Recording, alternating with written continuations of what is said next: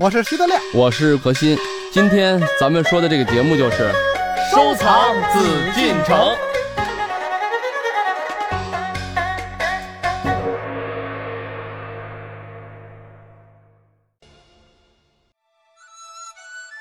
继续来关注我们的艺海藏家，我是永峰。今天是我们收藏紫禁城的日子，还是邀请到何徐人也组合。我们今天呢，要和您一起来说一说故宫当中的珍藏《十二美人图》。《十二美人图》呢，仅为一个俗名，对它的认识不同，给它取的名字也就不一样。普遍认为，这十二美人图与雍正皇帝胤禛有关。透过《十二美人图》，我们逐渐可以看到一个模糊的身影。胤禛，随着深入的研究，这个身影会越发清晰。这个身影的主人，那时还是雍亲王，还是一个谨小慎微、韬光养晦的皇子。当然，我们现在在电视剧中仅仅看到举手投足之间霸气外露的雍正大帝，在历史小说中看到了勤政严酷的大清世宗。现在我们要透过《十二美人图》，还可以看到胤禛的。另一面，诗意的、委婉的一面。好，接下来就让我们继续走进到今天的艺海藏家收藏紫禁城，了解雍正和十二美人图。欢迎走入艺海藏家。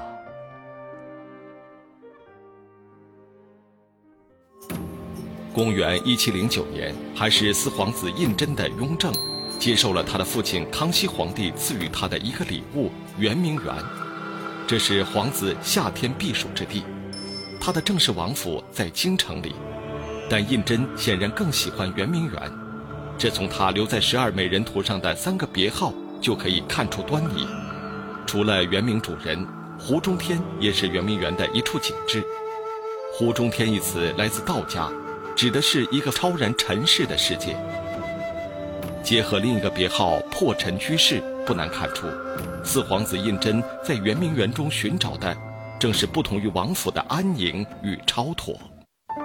在世外桃源般的圆明园，深柳读书堂是胤禛极为喜欢的地方。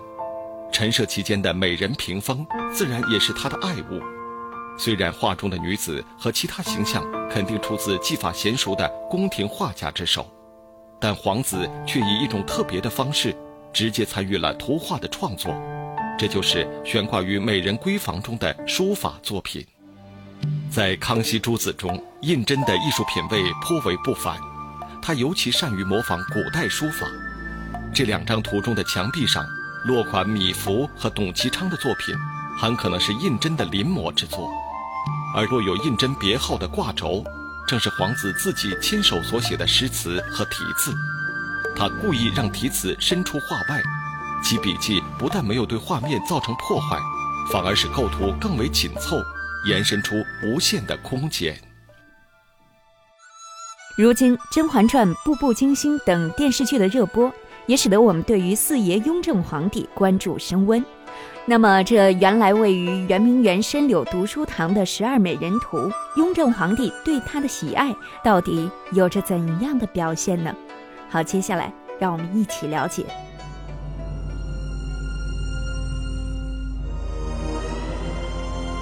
北京故宫博物院院藏《十二美人图》，共十二幅，是由清初宫廷画家创作的工笔重彩人物画。此套图原为圆明园深柳读书堂围屏上的装饰画。雍正帝对这套图屏十分欣赏。为了妥善保管，传旨将它们从屏风上拆下。据《清档记》，雍正十年即一七三二年八月间，又传旨将拆下来的这十二幅图，着垫纸衬屏，各配作卷杆，藏于宫内。所以，此图也常被称为《胤禛十二美人图》。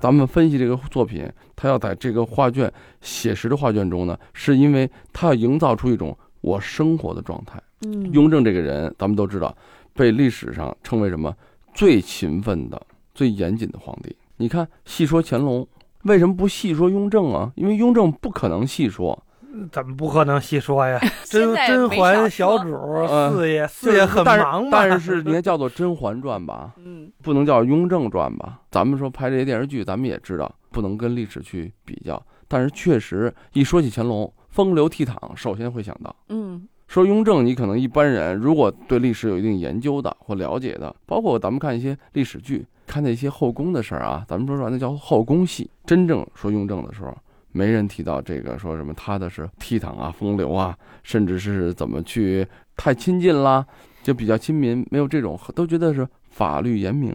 他在位了十三年，非常辛苦。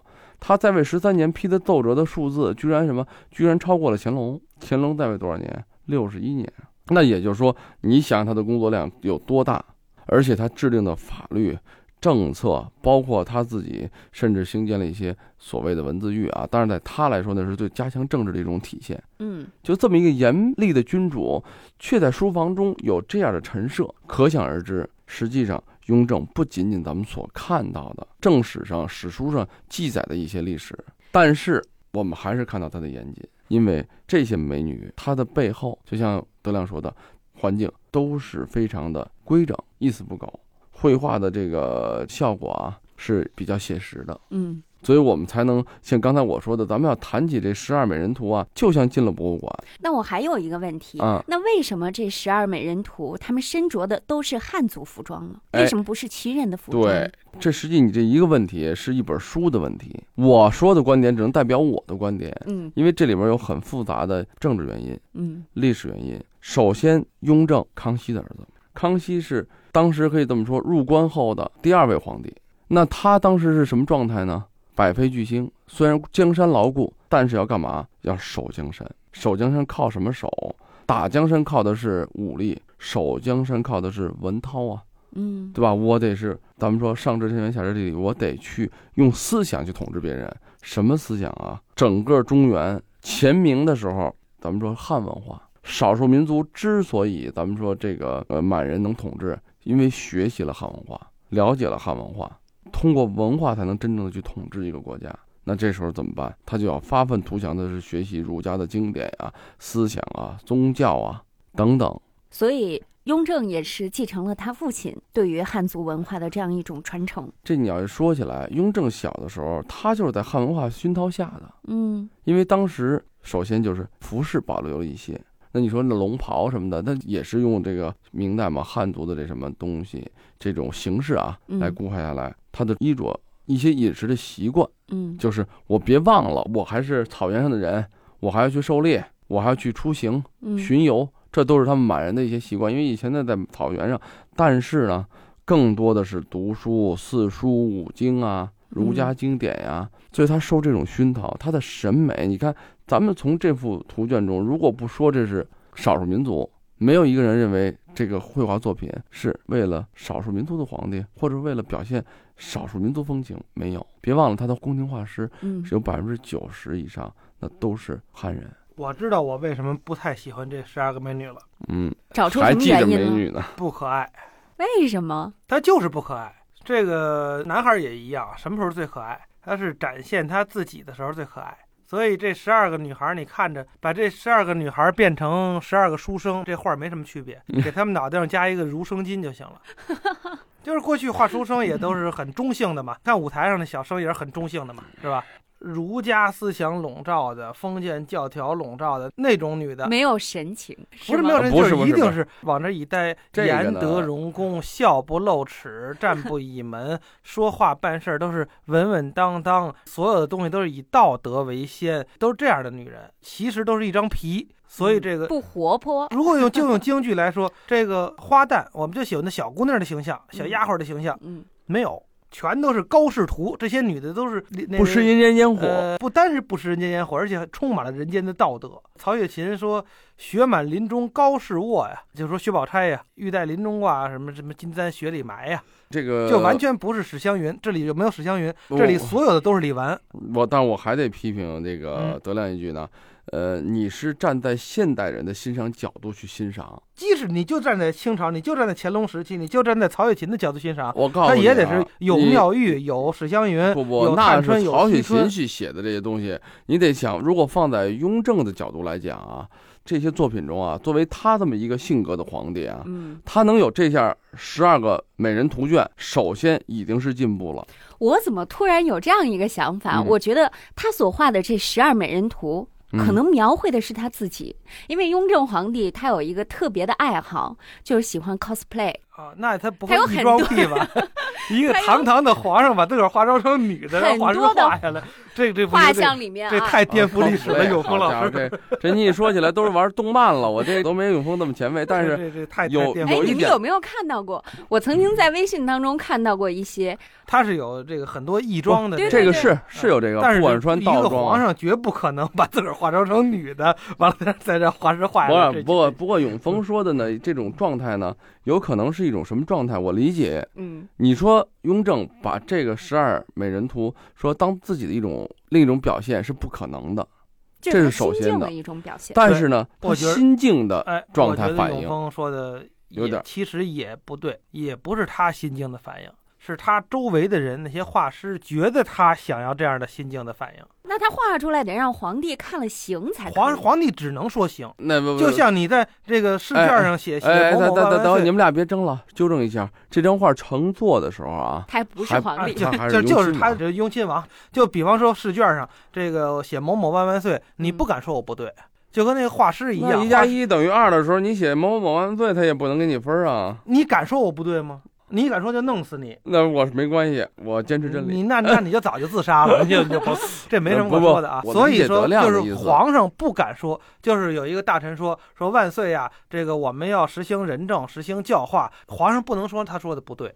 所以画师把这个女人的画的四平八稳，画的一个一个都是山林高士，没有一点女人的温柔可爱。你只哎，但是你只剩下一个，哎呀，是多么清新出尘呐、是多么端庄啊！就剩这词儿了。女人光剩了端庄就不是女人了，呃不不就剩花儿了。不不，德亮，但有一个问题啊，你得这么说，就有些东西啊。嗯是可以皇帝去享受，你说他喜欢不喜欢活泼一点了，嗯像可爱的，他一定也喜欢。但这个可爱活泼的限度，就是如果你要站在历史的角度去考虑问题的话呢，就是因为站在历史的角度你现在所说的这个，不是，你知道皇上可爱画这些画都是美丽为什么？你说，教化。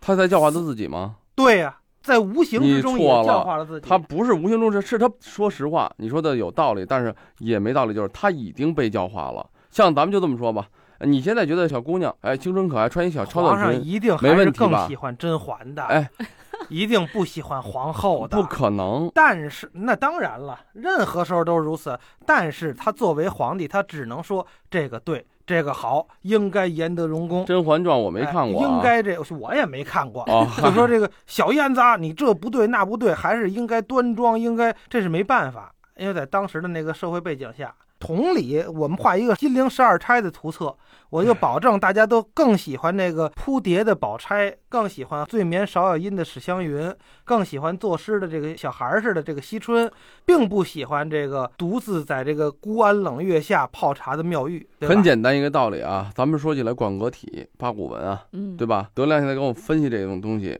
民间中有白话文，对吧？有小说，嗯，有这个演绎，但是为什么宫廷里没有啊？你现在就是很简单一道理，他从来没有经历过的东西，你让他去享受，他享受得了吗？他享受不了。为什么他的十二美人图卷有这种地位？咱们从历史的研究，曹雪芹之所以伟大，成就了《红楼梦》。《红楼梦》是什么？是人间生活的百态，这个是大家都认可的。为什么从《红楼梦》里面咱们学到的什么？既学到了官宦之家的这种奢靡的生活，咱们又看到了市井小人的生活。我们既看到了一些大家族的没落，还有它的这个兴起，我们也知道这个市井的生活，它里面街巷，甚至世态的炎凉等等。你在宫廷里面的记载中，你为什么看不到呢？如果从皇家档案就看这个皇帝怎么从来不想自己吃不上饭，一个很简单的笑话。现在的孩子，哎呀，孩子你不能浪费呀！你看你这饭得吃了，你不吃以后你没有饭吃怎么办呀？嗯对吧？你要节约嘛。家长好心，孩子说了，那我本来也不想吃饭，我想吃巧克力。嗯，他没有这种生活，他不知道饥饿，他不知道没有吃饭的时候他就去要饭。他甚至不知道他自己这个农民是一块地一块地，一个米一个米，一个水一个水去怎么去种啊，去养，对吗？同样的道理。实际上，你所说的清新、可爱、活泼、靓丽，在雍正的生活中是没有出现过的。为什么说？皇上，我我当然说了，我不能说绝对没有出现。这个他他他他有他的后妃是凭什么？他身边那么多的人，一个区区贾宝玉周围都有那么多女人。那雍正当年即使没当皇上，周围有多少女人？怎么可能这个所有的人都是这个低眉顺眼？完了。不好，四爷，您应该这样，都是这种就画皮式的女人。那倒不是，首先你对这个画儿的 理解，这个画儿啊，还是它的地位在哪儿呢？你刚才说的对，就是《红楼梦》地位在哪儿？因为它是一个市井百态图。这个画儿的地位在哪儿？它是一个雍亲王府的，或者后来这个皇上的这个收藏品的百态图。我们通过它可以研究到，哎，这个关格汝定军呀，什么这个玉器呀，什么香炉啊，什么等等等等。但是不可否认的是，这个画面中的这个。人物都是死的，就都是被吸去了灵魂的那些个，就是孔乙己，就是女孔乙己。呃，不不，你这个说的呢，这有点太过，我认为。呃，不，不是太过啊，真是你把这些画的这个所有的女人给她换成一个高士，长着胡子的，穿着飘飘仙衣的，完全一样。真的，这幅画就是在雍亲王那个时候他的书房当中摆放吗？还是有别的地方？也在摆放没有。后来呢，是因为圆明园的时候啊，嗯，这十二幅画怎么得以保存呢？就是他当了皇帝之后啊，他后来把这十二幅画给取下来了，嗯，因为他书房去的少，取下来以后呢，当时这个画作呢没有天杆，没有卷轴，就是直接画面平铺保存起来了。所以说，火烧圆明园的时候，这十二幅作品得以幸存。反正啊，仁者见仁，智者见智啊，这个东西呢，你说。德亮这观点是不是一个观点？我承认它是一种观点，我不能否认它。为什么？确实，这个画面中为什么不是一等一的作品？就是它里面的精神特点不够突出，这是毋庸置疑的。我们也承认，技法上咱们说没得说，达到了炉火纯青，但是精神世界这些画面并不丰富。但是我说的不丰富的原因是什么？原因是就像刚才我跟德亮这点不一样，德亮认为为了营造一个气氛，为了教化。实际上不然，就是雍亲王当时他的欣赏，至少说明什么？他的欣赏的状态就跟咱们说，他喜欢超短裙，我就喜欢穿旗袍的女人。那你非说我这穿旗袍的女人是假，多假呀？你为什么不穿裙子？那还有好多女孩这辈子都不穿裙子，穿裤子呢？这个东西有仁者见仁，智者见智，跟他的生活的环境，他从小受的教育，他的装束，他不是他的这个生活轨迹啊。为什么咱们说皇帝并不是像咱们所想的？现在的野史、现在的演绎非常非常的多，而且现代人的精神世界确实比那个时候要幸福的多、自由的多、开放的多。很简单，您的超短裙在以前想象吗？不可想象。谁要敢穿超短裙，倒脑袋在皇帝面前被砍十回了。那为什么呢？超短裙他就觉得就不应该穿，那他认为这个人是淫乱了，可能就会这么想，这事儿问题就很严重了。现在算什么？现在算一种服装展示，很漂亮。所以说，我觉得就是这种精神状态，不能拿咱们的精神状态跟那个时候的状态去完全比对。但你说有没有德亮说的这些方面的东西，肯定会有。为什么馆阁体八股文最后被淘汰了？就是因为它僵化不丰富，它展现不了人的学识。但是你说这个东西有没有它特定的历史意义？有，在咱们说考那个试卷的时候，它是一种规范，上千字的文字，嗯。他的思维，他的思绪一字不落。比如就是说，这个有朋自远方来，不亦乐乎啊？就这么一句话。八股文，你写吧，写三千字，三千字的东西不能错，而且要知乎这也得写，这也是一种功夫啊。对，所以我们今天跟大家讨论这个美人图啊，每个人看到的可能都是不太一样的，他所展现的古人的这种审美和他们当时的生活状态，我们也能从中呢获知一二。如果您要是仔细去看。同时呢，再加以您个人的审美哈，您可以看出不一样的图画。啊，对，我觉得大家应该多看，去看，这才是多想真的。呃，然后还有，我觉得肯定会有迸发出不同的想法。嗯，包括刚才永峰刚才就挺好嘛，这个把十二个美人图最后都是一个雍正的一个状态表现，也不为过啊，这都是可以去想的。思想无限大，对，有些天真，当然。呃，我这是抛砖啊，我希望给大家隐喻啊，希望大家好好的去看一看。我就怕你招来很多砖。好，感谢朋友们。收听我们本期节目，让我们下期同一时间再会。好，再见，再见。艺海藏家。正在播出。本内容由喜马拉雅独家呈现。